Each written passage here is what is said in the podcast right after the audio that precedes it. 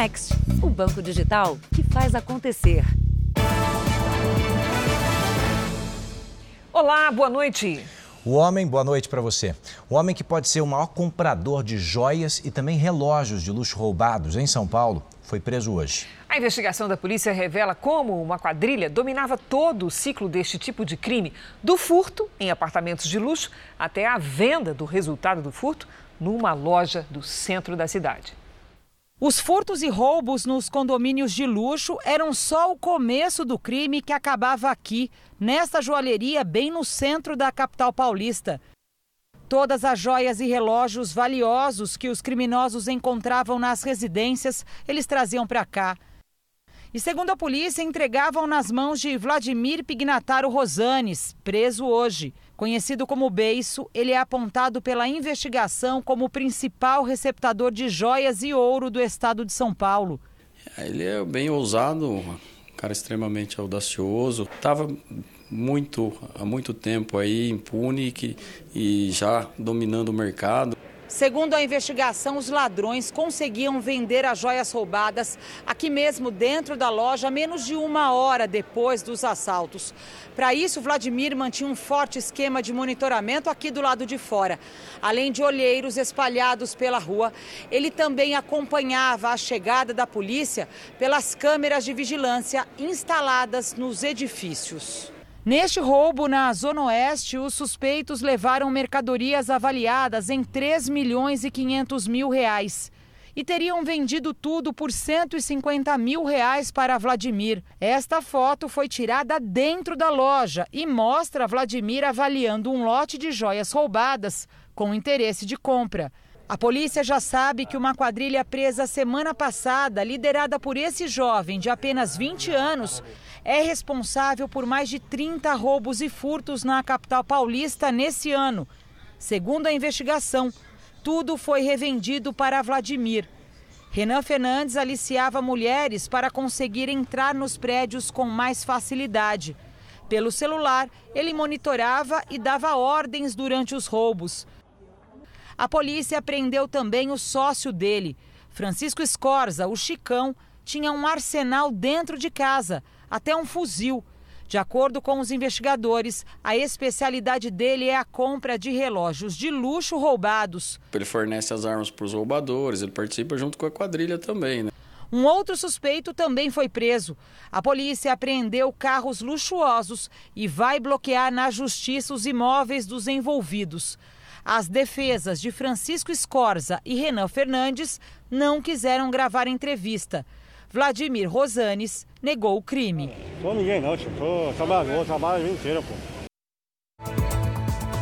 Veja agora outros destaques do dia. Nossas equipes encontram 31 famílias que passaram quatro dias isoladas depois das chuvas no Recife. Internações por doenças respiratórias sobem 18% em uma semana. Julgamento termina com vitória do ator Johnny Depp. E na série especial, o jovem que criou um perfil falso na internet para espalhar mensagens de ódio.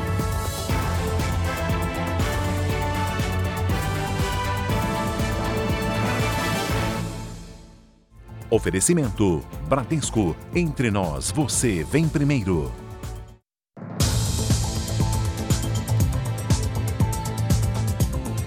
Estamos juntos para você saber que no Rio de Janeiro, um policial civil foi morto numa tentativa de assalto. Ele estava a caminho do trabalho quando foi abordado pelos criminosos. As câmeras de segurança registraram a movimentação dos criminosos. Os cinco assaltantes descem do carro branco. Um deles volta atirando e entra novamente no veículo onde mais um suspeito aguardava. Os demais fogem a pé pelas ruas. Um dos tiros chega a bater na parede de um prédio. As imagens não mostram, mas o grupo havia acabado de balear o motorista dessa caminhonete. O veículo ficou com pelo menos 10 marcas de tiros. Dentro dele estava o inspetor da Polícia Civil, Jorge Luiz do Nascimento, de 65 anos. Jorge Luiz chegou a ser socorrido por PMs de uma unidade de polícia pacificadora, mas morreu no hospital. O caso está sendo investigado como latrocínio, roubo seguido de morte, mas nenhuma hipótese foi descartada. Ainda não se sabe se o policial foi reconhecido pelos criminosos na hora da abordagem. O crime aconteceu numa das avenidas mais perigosas do Rio. São 25 quilômetros de extensão que passam por 12 bairros da zona norte da cidade. A região é cercada por oito complexos de comunidades, territórios dominados pelo tráfico de drogas. Um deles, o do Alemão, de onde a polícia acredita que os criminosos saíram. 48 horas antes da morte do policial, um homem foi atingido por uma bala perdida na mesma avenida. Mauro Sérgio de Oliveira Cardoso estava no ponto de ônibus quando criminosos passaram e atiraram. O alvo era uma equipe de policiais que não revidou.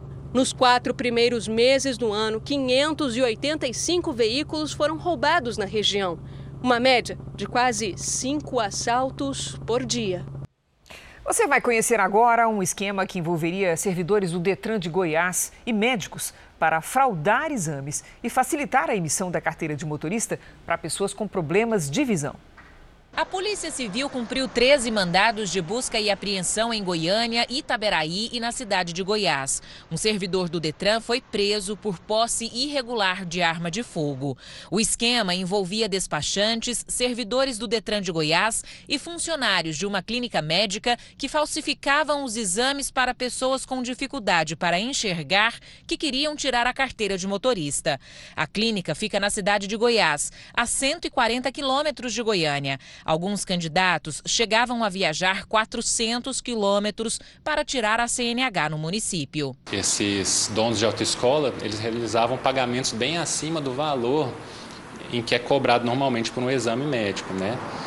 Aqui em Goiás é, é cobrado o valor de 90 reais para a realização desse serviço e esses funcionários chegavam a receber de R$ 1.200 até R$ 1.900. A clínica e um centro de formação de condutores tiveram as atividades suspensas pela Justiça a pedido da Polícia Civil. Três servidores do Detran foram afastados e dois médicos envolvidos na fraude estão impedidos de realizar exames até o final da investigação. Serão analisados os documentos apreendidos. Essas, poder, essas pessoas poderão ser indiciadas por crime de associação criminosa, corrupção ativa e passiva. Em nota, o Detran de Goiás disse que colabora com a Polícia Civil. Olha, começou a valer hoje o novo modelo da Carteira Nacional de Habilitação. O documento anterior segue válido até a data de vencimento. Mas já tem motorista com a nova carteira nas mãos. Aos 75 anos, Dona Fátima foi a primeira motorista do país a receber a nova CNH. Um reconhecimento muito grande. Estou muito feliz. O lançamento oficial da nova Carteira Nacional de Habilitação foi em Campo Grande. A partir de hoje, todos os documentos novos que serão expedidos já vêm no novo formato.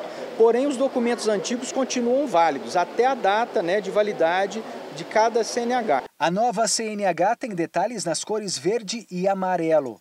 A assinatura do motorista fica agora abaixo da foto. E o documento apresenta a letra P aos condutores recém-habilitados e letra D, para quem já tem a carteira definitiva. Uma tabela lista todas as categorias e indica as quais o motorista é habilitado. No quadro abaixo são informadas restrições médicas e se o condutor exerce atividade remunerada. No verso da CNH, um código MRZ igual aos dos passaportes facilita a identificação fora do país. E o QR Code permite a leitura dos dados em aplicativo. O novo modelo traz ainda mudanças que incluem elementos gráficos para dificultar a falsificação do documento. Mas o que não mudou na CNH é o tempo de validade e a contagem dos pontos acumulados com as infrações de trânsito. Os dois seguem como antes. A nova CNH pode ser emitida de forma impressa e online. Uma carteira cheia de novidades que esses futuros motoristas não veem a hora de receber. Estou super na expectativa de como vai sair a minha. Para sair dirigindo? Para sair dirigindo, todo canto, Campo Grande inteiro.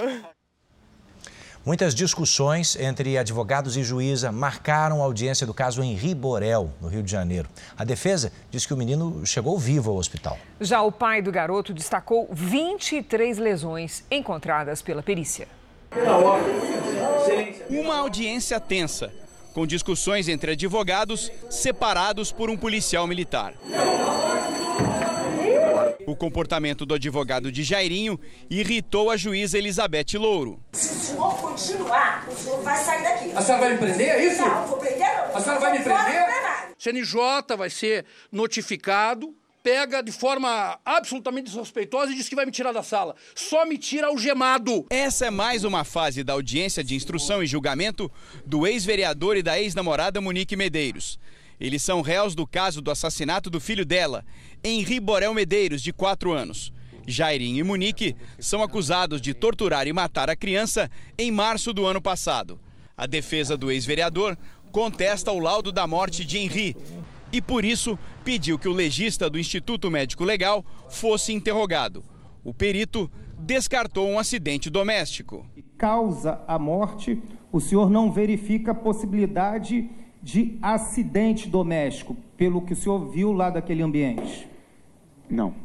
Os advogados dizem que o menino chegou vivo ao hospital e que manobras para reanimar a criança podem ter provocado lesões. Várias contradições, imperfeições, defeitos estão contidos nesta sequência que não segue o que determina a lei e é, para dizer o mínimo e o menos, no mínimo, bizonho e estranho esses seis exames. O pai de Henri Borel destaca os ferimentos encontrados na perícia. Meu filho chegou morto naquele hospital, são 23 lesões. É, que a defesa fica aí tentando isolar cada lesão. Né? O ex-vereador Jairinho, que está preso, acompanhou a sessão por videoconferência. Monique Medeiros foi dispensada pela defesa. Ela responde ao processo em liberdade. O ex-vereador será interrogado novamente a pedido da defesa no dia 13 de junho. Na primeira vez, em fevereiro deste ano, ele permaneceu em silêncio. Depois desse depoimento, acusação e defesa vão apresentar os argumentos finais. Encerrada essa fase, a juíza vai decidir se Jairinho e Monique Medeiros irão à júri popular. Tá muito difícil para gente. Morreu o meu neto e matou a gente também por dentro.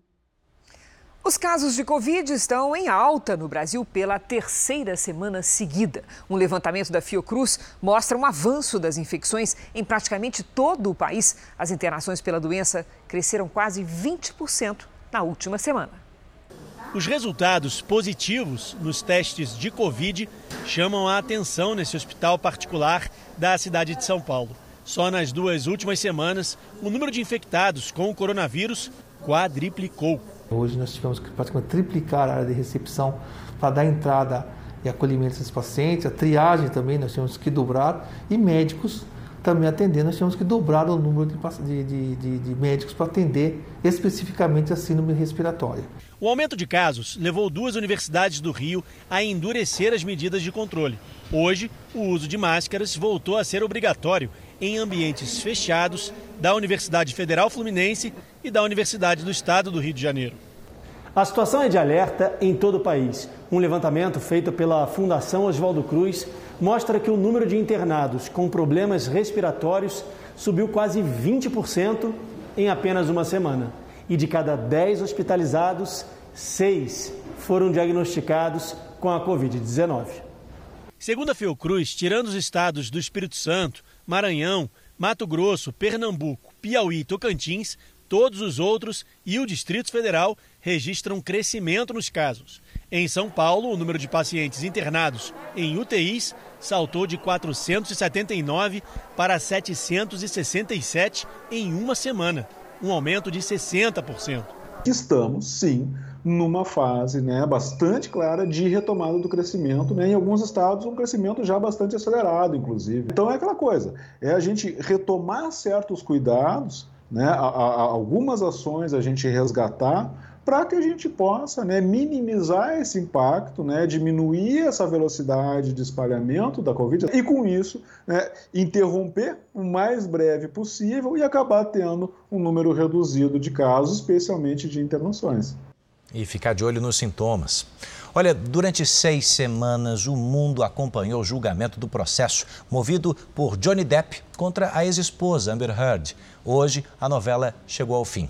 A decisão do júri foi unânime a favor do ator americano. Você vai entender com a gente agora porque o grupo de sete jurados considerou como difamação as declarações feitas por Amber.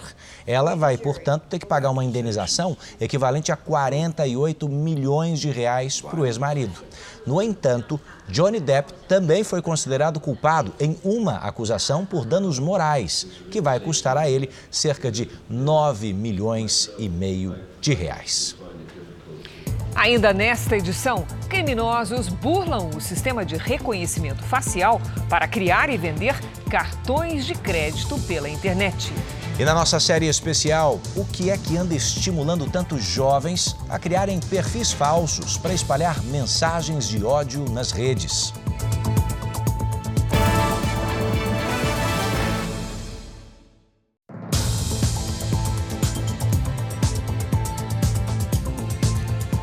Ministro Alexandre de Moraes foi eleito para mais dois anos de mandato no Tribunal Superior Eleitoral. Depois da votação, o ministro prometeu medidas duras contra notícias falsas.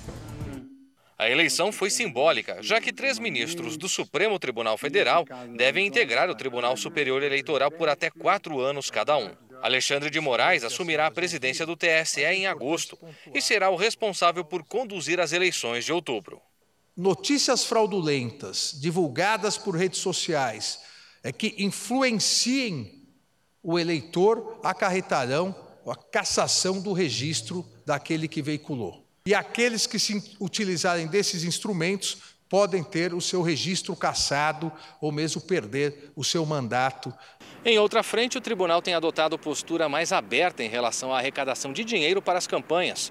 Por unanimidade, o TSE decidiu liberar doações aos partidos políticos via Pix. Os ministros concluíram que as operações podem ser identificadas e rastreadas com facilidade, o que garante a transparência do processo. Para isso, a chave do doador deverá ser o CPF. A Igreja Católica da França pagará até 300 mil reais em indenização às vítimas de pedofilia cometida por religiosos. Segundo uma comissão independente, padres e religiosos católicos abusaram de 216 mil menores entre 1950 e 2020. Até agora, 736 vítimas pediram indenização financeira à Justiça. O valor máximo a ser pago é de cerca de 300 mil reais por pessoa e vai levar em conta a gravidade dos abusos, as falhas da Igreja Católica em proteger as vítimas e as consequências para a saúde física e mental dos sobreviventes. Os pagamentos devem começar em 10 de junho. Um terremoto de 6,1 graus de magnitude em uma escala que vai até 10 graus deixou ao menos quatro mortos e 14 feridos na China. Essas imagens de uma câmera de segurança dentro de uma sala de aula mostram os alunos se escondendo debaixo das mesas. O terremoto foi seguido de um forte tremor secundário e atingiu uma região montanhosa da província de Sichuan. Autoridades chinesas mobilizaram mais de 4 mil profissionais para as operações de busca e resgate. Ainda nesta edição, o resgate das famílias que ficaram ilhadas por causa da chuva no Recife. E também, quem são os jovens que criam perfis falsos para espalhar ódio em redes sociais?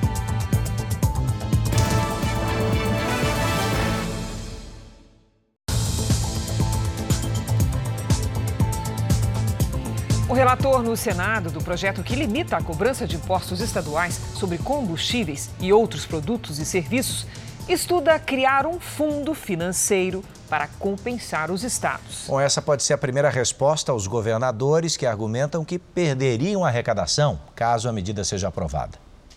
O fundo seria bancado pelo governo federal e utilizaria parte dos lucros da Petrobras. Para compensar a União, as petroleiras pagariam um percentual maior de contribuição social sobre o lucro líquido, um imposto federal. Hoje, essas empresas pagam 9%. Pela ideia do relator, senador Fernando Bezerra, o valor subiria para 20%. De acordo com os estados, se essa alíquota aumentar, a União pode ganhar um fôlego de 32 bilhões de reais por ano. O problema é que o presidente da Câmara, Arthur Lira, é contra a criação de um fundo para estabilizar o valor dos combustíveis. Ele argumenta que a medida não seria suficiente para reduzir o preço. O medo do senador Fernando Bezerra é justamente fechar um acordo no Senado para que o projeto seja aprovado e, chegando aqui na Câmara, ele seja rejeitado. Com foco no valor dos combustíveis, a Câmara quer votar um projeto que dê mais transparência aos cálculos dos preços praticados pela Petrobras. O grande problema é que a Petrobras não consegue explicar para a população qual é a sua política de cálculos para chegar nos valores que nós hoje pagamos na bomba, na aquisição de gás, todos os insumos são produzidos pela empresa. Também de olho em tentar reduzir os impactos da inflação, foi feito um acordo para votar um projeto sobre energia elétrica. Ele determina que não pode ser cobrado ICMS, um imposto estadual, em cima das contas com bandeiras amarela e vermelha. E o Supremo Tribunal Federal manteve decisões da Justiça do Trabalho que derrubaram acordos coletivos no setor de transportes. A repórter Nathalie Machado atualiza as informações para a gente. Nathalie, boa noite para você.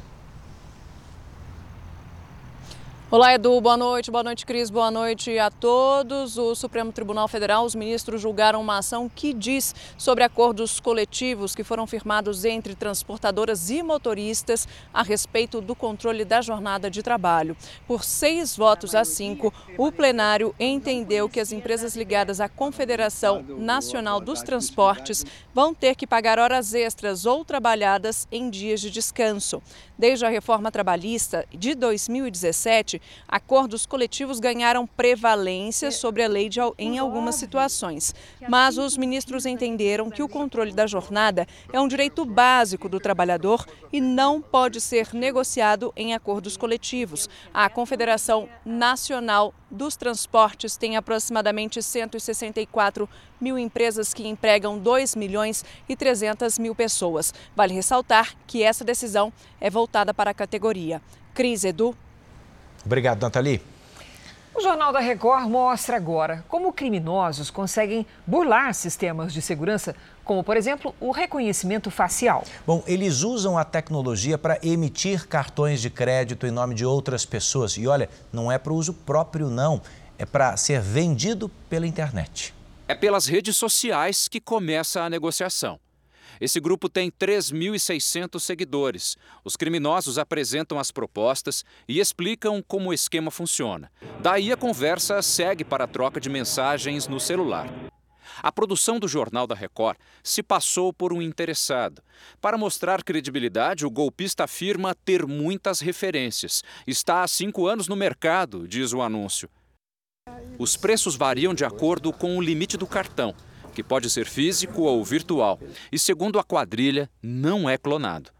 Os golpistas costumam usar dados de pessoas que já morreram ou que perderam os documentos para abrir uma conta digital e emitir um cartão virtual. Em algumas dessas operações, as empresas ou os bancos exigem isso aqui, ó, reconhecimento facial. Só que até mesmo essa medida de segurança, os criminosos estão conseguindo burlar com a ajuda da tecnologia mediante esses documentos com a fotografia, eles conseguem animar essa fotografia, fazendo é, assim, é, burlando a segurança digital dos bancos, através de softwares especializados, utilizando-se de documentos de terceiros.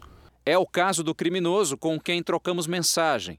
Ele diz que só vende cartões feitos com documentos e com os chamados burladores de selfie, para demonstrar garantias, mais uma vez, ele exibe como o programa funciona.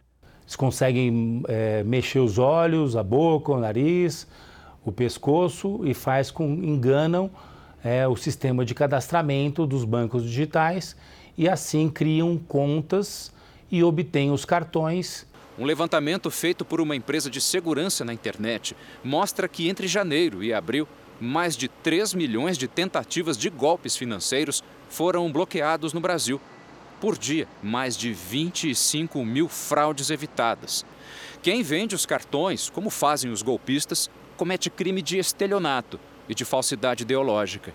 Quem compra não fica atrás. A pessoa que tem ciência da procedência ilícita daquele cartão e faz uso daquele cartão para obter algum tipo de vantagem indevida, não só responde pelo crime de estelionato praticado por meio eletrônico, cuja pena é de reclusão de 4 a 8 anos, como também eventualmente vai responder pelo delito de associação criminosa ou até o delito de organização criminosa. O Jornal da Record faz uma pausa de 30 segundos. E na volta você vai ver como foi o resgate de famílias que estavam isoladas há quatro dias no Recife. Agora, um caso que chamou muita atenção hoje. A polícia de São Paulo prendeu um homem suspeito de estuprar mulheres perto de uma estação de metrô. Guilherme Rodrigues Alves, de 27 anos, teria cometido pelo menos dois estupros no mês de maio. Segundo a polícia, ele é o homem que aparece nessas imagens atacando uma jovem na rua, bem perto de uma estação de metrô na zona oeste de São Paulo. A jovem tenta fugir, mas é arrastada para uma viela onde acontece o abuso. Outra vítima, uma adolescente, foi atacada da mesma forma pelo homem que foi encontrado hoje escondido na casa da namorada na zona sul de São Paulo. Guilherme já tinha passagem pela polícia. Em 2012, foi condenado a 16 anos de prisão após cometer dois estupros e passou 10 anos na cadeia. Ele foi solto em março deste ano e, pouco mais de um mês depois, voltou a cometer o crime. A polícia vai pedir a prisão temporária do estuprador. Se mais algum outro fato aconteceu, tentado ou consumado, a gente espera que as vítimas nos procurem com total sigilo e vamos instaurar procedimentos novamente para aumentar a pena dele e mantê-lo preso. Vamos agora ao vivo até o Rio de Janeiro, porque uma criança de 4 anos foi baleada quando voltava da escola. Isso ocorreu na zona oeste da cidade. Quem tem os detalhes é o nosso repórter Pedro Paulo Filho. Boa noite, Pedro Paulo. Oi, Cris, uma boa noite para você e a todos. Olha, essa menina, identificada como Alice Rocha, estava na companhia da mãe quando foi atingida, isso no fim da tarde. No mesmo momento, policiais civis faziam uma operação de combate a milicianos que atuam no bairro. Um suspeito chegou a ser preso. Uma pistola e um carro foram apreendidos, mas ainda não se sabe a origem do disparo. A criança foi levada por um mototaxista para uma unidade de pronto atendimento e depois transferida aqui para este hospital, na zona sul do Rio, onde neste momento está internada em estado grave. Crise, Edu. Muito triste, Pedro Paulo. Obrigada. E olha, as buscas por desaparecidos continuam em Pernambuco e contam agora com a ajuda de bombeiros de outros estados. O número de mortos subiu para 120. É muita lama pelo caminho, mas isso não impede que moradores ainda tentem chegar perto das casas destruídas. Tanto esforço para recuperar o pouco que sobrou. Eu acho que o principal, documento de registro, identidade, uma carteira profissional. Acho que estava precisando, né? Já são cinco dias de buscas por desaparecidos em Jaboatão dos Guararapes, cidade do Grande Recife. Somente nesta área, nove pessoas foram localizadas sem vida. A retroescavadeira faz o serviço mais pesado. Equipes dos bombeiros de Pernambuco, da Bahia e de Santa Catarina trabalham juntas e se revezam quase que 24 horas por dia. Uma tarefa que conta com a ajuda de cães farejadores. João procura pela mãe, de 84 anos, e pelo sobrinho, de 21. No começo da tarde, um corpo foi encontrado. Tá difícil, né? Mas eu tenho que aguentar. Fazer o quê? Nesta área aqui em Jaboatão dos Guararapes, as equipes de resgate procuram por duas mulheres, nora e sogra, de 45 e 65 anos de idade, que estão desaparecidas desde o último sábado. E no final da tarde, os bombeiros localizaram o corpo de uma delas, a nora, o sargento dos bombeiros de Minas Gerais, Douglas Oliveira, que também atuou na tragédia de Brumadinho, participou do resgate, que contou com a ajuda de um cão farejador. A área é bastante extensa, né? Então imagina só, ter que militares ter que procurar partes superficialmente, né, como embaixo dos escombros, embaixo da lama, então é bastante difícil de, de, de encontrar. Então o cachorro é de grande relevância nesse serviço aí. Aqui o cenário é um pouco complexo porque aconteceram três deslizamentos, então teve o primeiro deslizamento que ainda conseguiram, populares conseguiram tirar uma pessoa com vida depois veio o segundo deslizamento e depois um terceiro deslizamento. Então esse cenário é um fator complicador. Em Camaragibe, outro ponto do Grande Recife, a casa de Dona Aparecida e de seu José se transformou num verdadeiro posto avançado do grupo de buscas. Aqui, os militares recebem mais do que comida e abrigo. O que eu posso fazer, eu faço com o coração, com amor. Não queria que fosse nessa situação, né? Mas aconteceu e eu não vou Estou tão emocionada. E no bairro dos Milagres, no Recife, uma criança de 7 anos foi encontrada pelas equipes de resgate. Com a trégua da chuva na região metropolitana, as buscas em vários pontos continuam. As chuvas fortes que atingiram o Recife deixaram uma comunidade inteira isolada depois que uma ponte foi destruída. Hoje, inclusive, militares da Marinha ajudaram a resgatar as famílias que ainda estavam ilhadas. A ponte que cedeu era o único caminho possível. Esta caixa leva comida e água para quem não tem como sair da própria casa, na comunidade Engenho Velho, em Jaboatão dos Guararapes, no Grande Recife. Há quatro dias, 31 famílias estão ilhadas às margens do rio Jaboatão. E agora vai começar o resgate no bote da Marinha do Brasil. São feitos os últimos preparativos uma amarração, corda e também um cabo de aço para garantir a segurança. Seis pessoas por vez vão ser retiradas.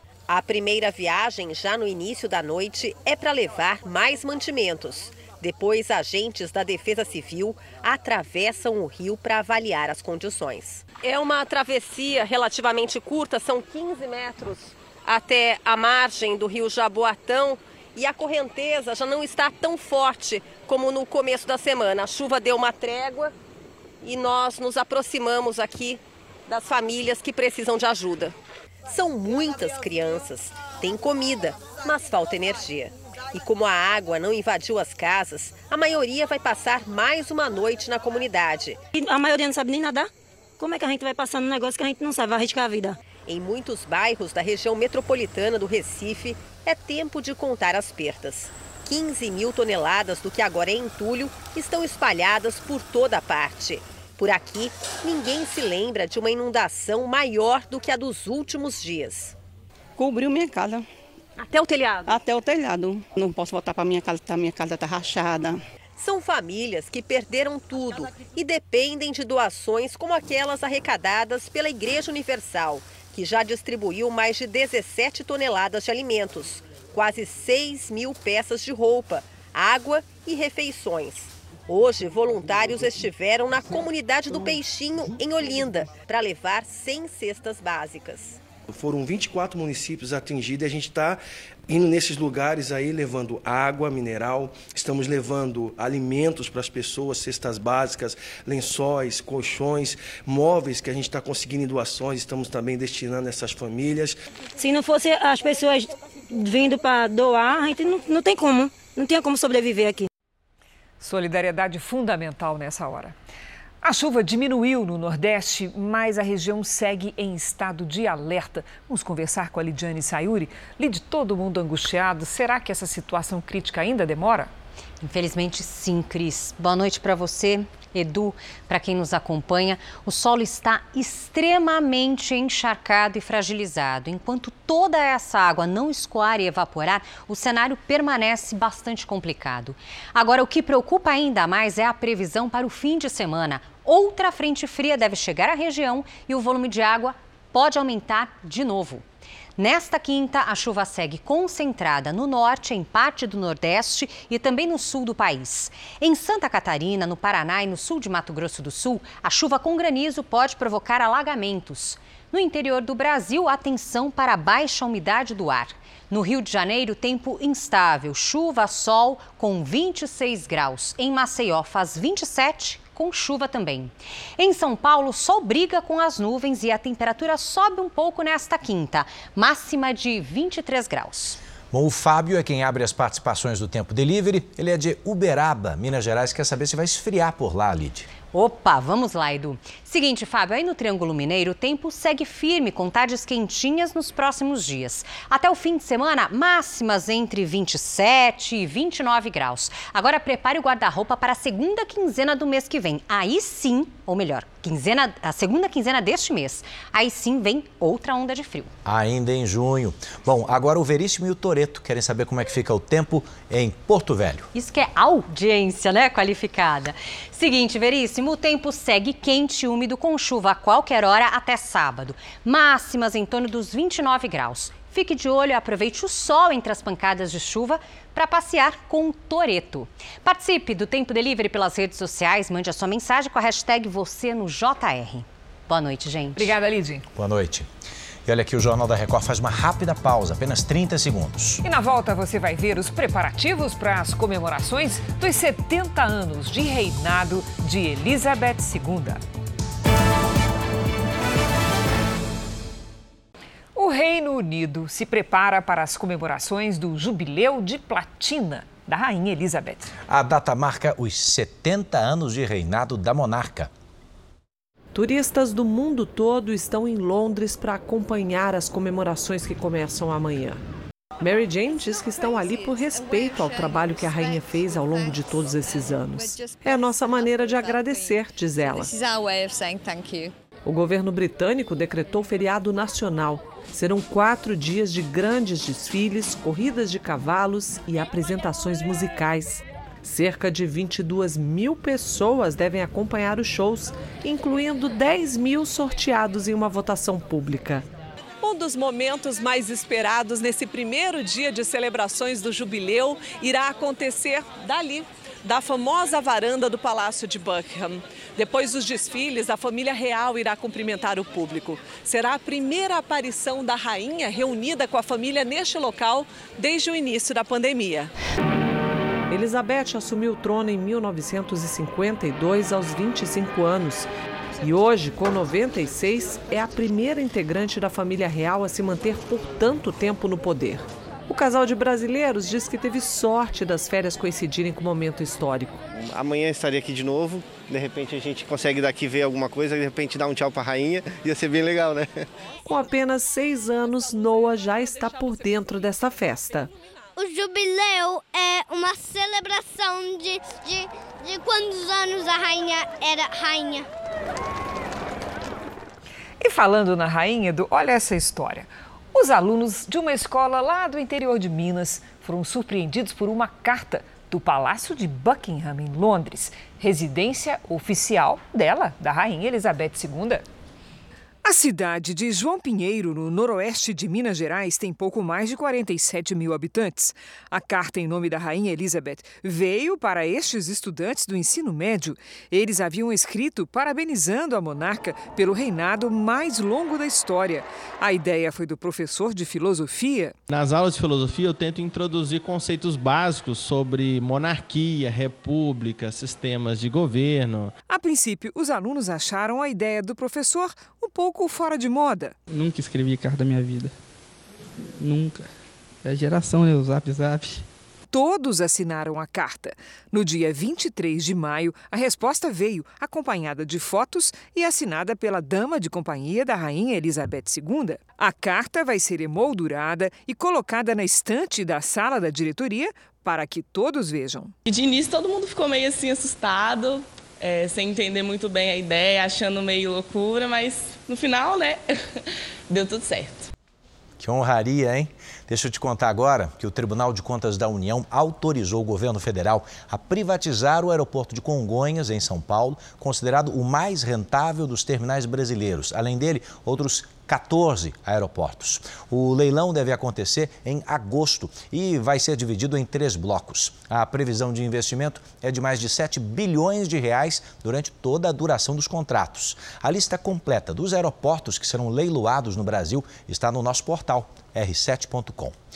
E o plenário da Câmara dos Deputados aprovou nesta quarta-feira uma medida provisória que amplia por mais um ano o prazo para reembolsos referentes a shows, festivais e reservas turísticas cancelados ou então adiados por causa dessa pandemia. Vamos a Brasília ao vivo com Luiz Fara Monteiro, que tem os detalhes. Fara, boa noite, amigo. Edu, boa noite, a Cris também, a todos que nos acompanham. Pois é, o texto amplia o prazo para o reembolso ou também remarcação dos eventos culturais e turísticos que tenham sido cancelados durante a pandemia da Covid-19. O consumidor que fizer opção pelo crédito do serviço ou evento adiado ou cancelado até 31 de dezembro desse ano poderá usar também o benefício até 31 de dezembro do ano que vem. O prazo é o mesmo também para quem optar pela remarcação da data do serviço. A lei desobriga a empresa de reembolsar os valores pagos pelos consumidores, desde que assegure a remarcação de serviços, eventos ou reservas adiados ou cancelados ou ainda que conceda crédito para o uso na compra de outros serviços da empresa. A medida provisória seguirá agora para a análise dos senadores. Cris e Edu. Vamos ficar de olho nesse prazo, Fara. Obrigado. A justiça espanhola vai rastrear as contas de políticos de esquerda que podem estar envolvidos em um esquema de lavagem de dinheiro. Eles foram delatados pelo ex-chefe da inteligência venezuelana, Hugo Carvajal, que está preso na Espanha. Os investigados são cofundadores do partido Podemos, da Espanha, que nada tem a ver com a legenda de mesmo nome do Brasil. Segundo a apuração de um jornal espanhol, o ex-chefe de inteligência, Hugo Carvajal, teria revelado o suposto esquema de corrupção em delação premiada. Ele foi preso na Espanha no ano passado, depois de ficar dois anos foragido. Segundo o delator, funcionaria da seguinte forma: a Venezuela desviava dinheiro de empresas estatais, como a petrolífera PDVSA, e mandava para paraísos fiscais. De lá, os recursos eram enviados a contas fantasma, seguiam para um banco europeu e então chegavam ao Partido Espanhol. Os cofundadores do Podemos mandavam dinheiro para um testa de ferro, que reenviava o montante a paraísos fiscais e fundos de corrupção, até chegar ao partido. A Justiça da Espanha espera rastrear o caminho do dinheiro entre os anos de 2011 e 2018.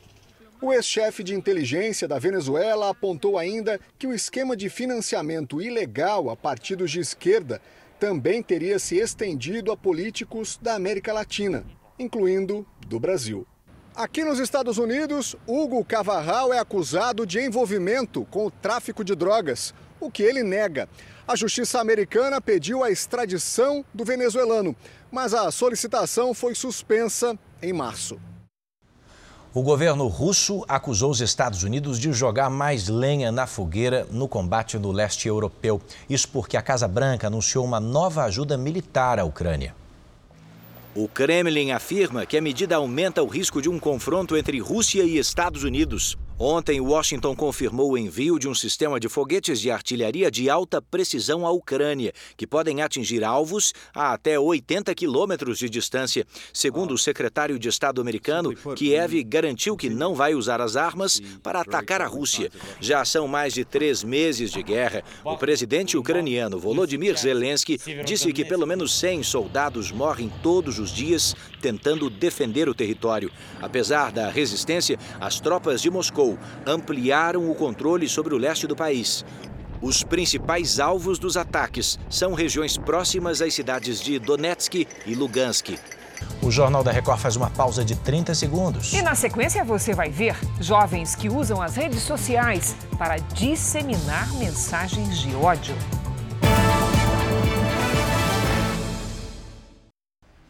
E agora a nossa série especial. Um comportamento perigoso tem se tornado cada vez mais frequente entre os jovens e muitos pais nem desconfiam. São perfis falsos que espalham mensagens de ódio na rede. Qual seria o motivo para tanta raiva, hein?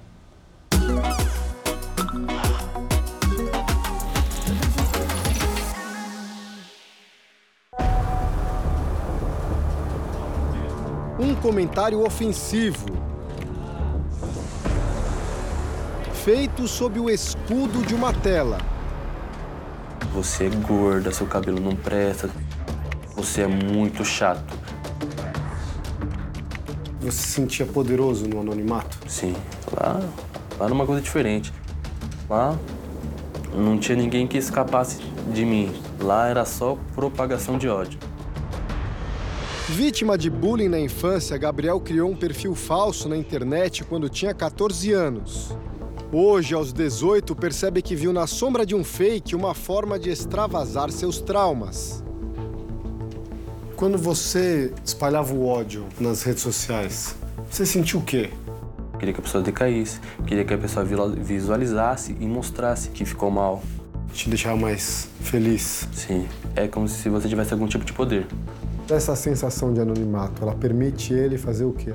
É o lugar onde ele vai externar muitas vezes o ódio que ele tem. Ele vai lá e expande isso e ele xinga, ele agride, ele verbaliza. Esses jovens acreditam que não vai ter consequência.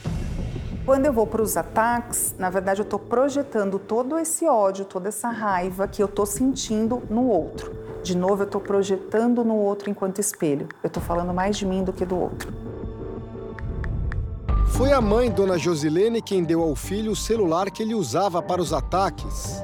Ela não tinha ideia do comportamento que Gabriel mantinha nas redes.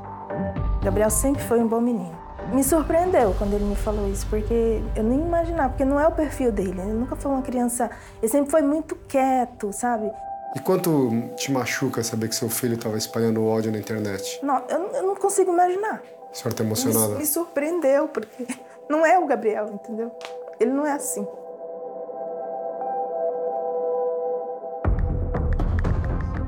N problemas atravessam um jovem assim, às vezes problemas familiares, problemas na escola, desajustes, né, dos quais eles passam emocionalmente, levam a ter comportamentos assim nocivos socialmente. Gabriel desativou a conta falsa e se arrepende da vida dupla que levava. Eu fiquei sabendo de várias pessoas que ficaram ruins, que ficaram tristes, que, que até choraram por causa desse, desses comentários que eu fazia. Na internet pode ser muito difícil saber o que é verdade e o que é fantasia. Quem cria um perfil falso age com a sensação de que está protegido pelo anonimato.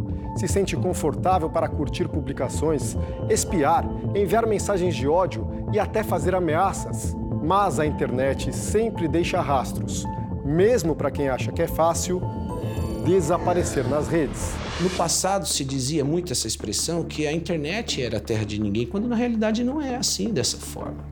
Então hoje está aumentando esses crimes porque as pessoas estão achando que estão no anonimato e quando na realidade elas não estão no anonimato. Elas serão descobertas, serão localizadas e sofrer uma sanção devida de acordo com a lei. Esse comportamento nocivo e cada vez mais comum entre os jovens também será debatido na nova série da Record TV, Todas as Garotas em não Mim. Me leve a mal. Quem disse que eu não posso ser duas pessoas ao mesmo tempo? Durante a trama, uma das personagens manterá um perfil falso na internet. A garota misteriosa, ela é uma versão de tudo que a minha personagem na vida real não consegue ser através de um perfil fake, ela consegue ser quem ela quiser, fazer o que ela quiser, falar o que ela pensa sem ter nenhum tipo de julgamento. Interpretada por uma atriz que ainda não pode ser identificada, a Garota Misteriosa foi um desafio para a direção da série. Como é que foi dirigir uma mesma atriz que pode ser uma personagem e ao mesmo tempo uma garota misteriosa? A própria personagem não sabia, a atriz não sabia no início disso. Ela foi sabendo lá durante a temporada. E aí a ideia tanto é surpreender o público com quem é essa menina, né? E depois por que, que ela faz isso. A superprodução vai contar a história de Mirella, uma jovem de 17 anos que é influencer. Aparenta ter uma vida perfeita nas redes. Os meus seguidores chamam isso de Mirella. Eu amo. Mas vive muitos dramas. Entre eles, ataques feitos por um perfil fake. Ela finge para todo mundo que tá bem, sendo que no fundo tem muita coisa para ser resolvida. Você tem histórias de crianças, você tem um, o, o, universo adolescente, tá, tá né, que é da Mirella, dos amigos dela. E você tem muitas histórias no universo adulto. É uma série para toda a família, né? Tudo bem, vai. Eu deixo tu me ver com essa cara inchada de sono. Todas as Garotas em Mim estreia na próxima terça-feira, dia 7, às 9 horas da noite, aqui na Record TV. Essa edição termina aqui e à meia-noite e meia tem mais Jornal da Record. Fique agora com Reis. E logo em seguida você assiste a Amor Sem Igual. A gente se vê amanhã. Até lá. Boa noite para você.